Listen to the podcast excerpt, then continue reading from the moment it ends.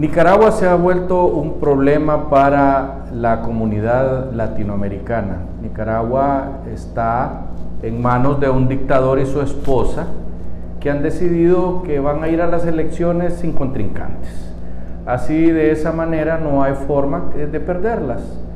Y seguramente van a estar ahí representantes de Venezuela, representantes de Bolivia, representantes de México, de Argentina y probablemente hasta venga el rey de España a dar el visto bueno a las elecciones nicaragüenses, aunque ahorita todo el mundo está desgalillándose diciendo que no las van a reconocer.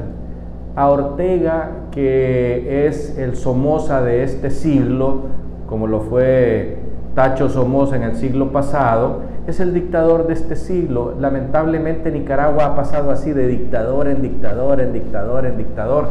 En nuestros países latinoamericanos eso se da comúnmente, también lo hemos vivido nosotros aquí en Honduras, en El Salvador, en Guatemala y en otros países de Sudamérica, donde eh, la gente que llega al poder no se quiere bajar de él mismo y buscan las maneras de birlarlo y de salirse con la suya. En este caso, Ortega y esposa pues han agarrado el camino más fácil.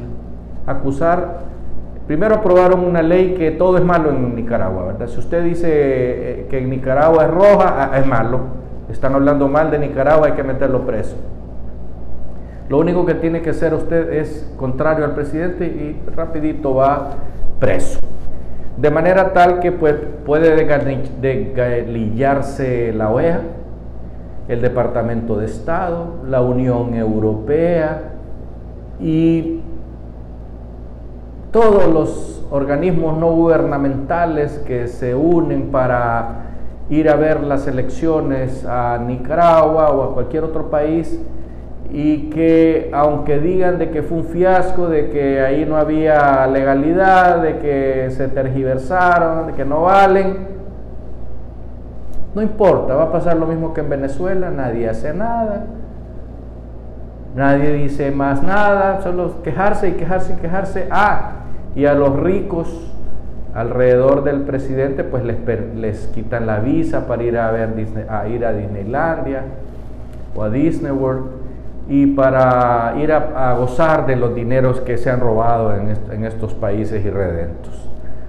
Eso es lo único que sucede y de ahí se van quedando los dictadores. Entonces ya hoy, ya la OEA dijo que no se pierden los derechos humanos cuando no hay reelección, como en el caso de Honduras, y no pasa nada. Que lo van a llevar a las Naciones Unidas si en las Naciones Unidas es igual, miren Bielorrusia, el viejo ese tiene 25 años de estar en el poder, hace lo que le ronca la gana, siempre y cuando Putin lo esté cuidando, por detrás nadie se mete. ¿Por qué? Porque nadie que meterse con, con los rusos. Y si no son los rusos, miren Venezuela, los rusos y los chinos. Y si no son los chinos, miren Nicaragua, toda la izquierda del mundo está diciendo que Ortega es lo que es y que es buena gente y que lo que está pasando en Nicaragua no pasa nada. Aquí en Honduras pueden ver ustedes si la gente de Libre ha dicho esta boca es mía con todo lo que está haciendo Ortega, no, nada.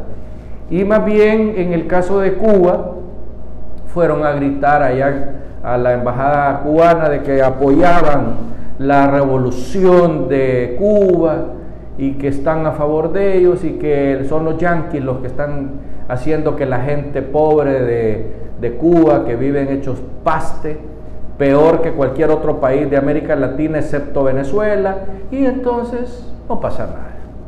No pasa nada. No hay que opinar, no hay que decir nada, todo está bien.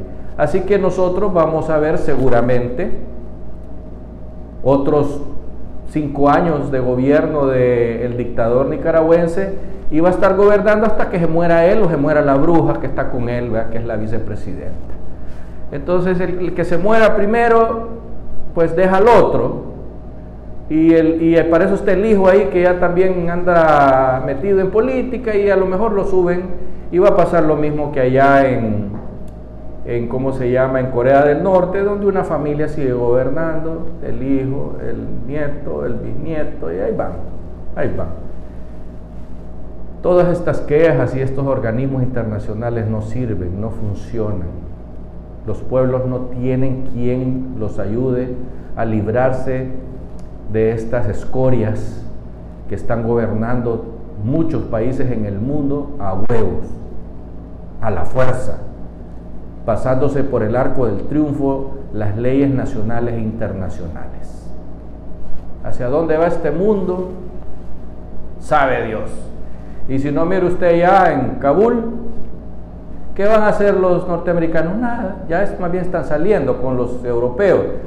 Y más bien ya los chinos llegaron los rusos a ofrecerles billetes y a ofrecerles armas y a ofrecerles ayuda. Porque así es el mundo. Si se van unos, llegan otros, no importa que sean comunistas o excomunistas, y no pasa nada.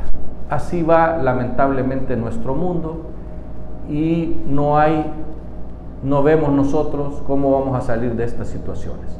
Hasta pronto.